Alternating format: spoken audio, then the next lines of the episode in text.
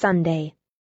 Dearest Daddy Longlegs, I have some awful, awful, awful news to tell you, but I won't begin with it. I'll try to get you in a good humor first. Jerusha Abbott has commenced to be an author.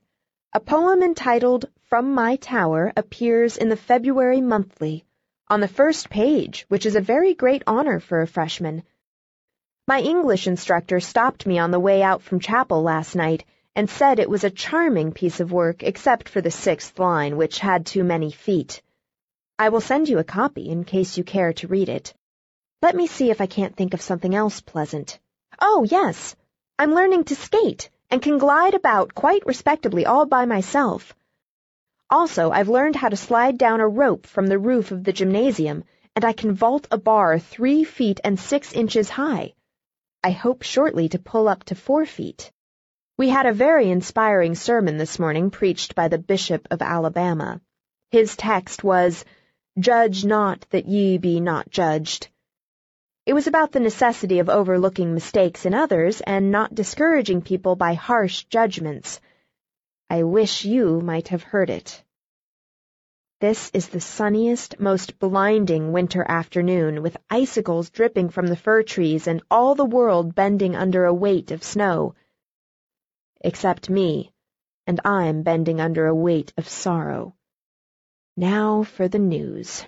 Courage, Judy. You must tell. Are you surely in a good humor?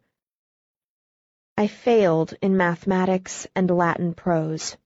I am tutoring in them and will take another examination next month.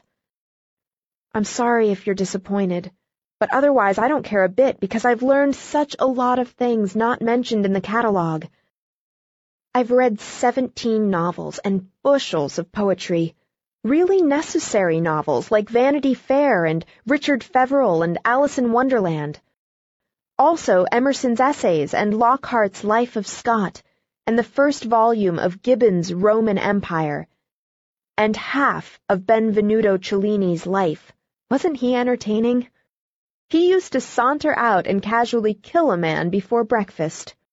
So you see, Daddy, I'm much more intelligent than if I'd just stuck to Latin. Will you forgive me this once if I promise never to fail again?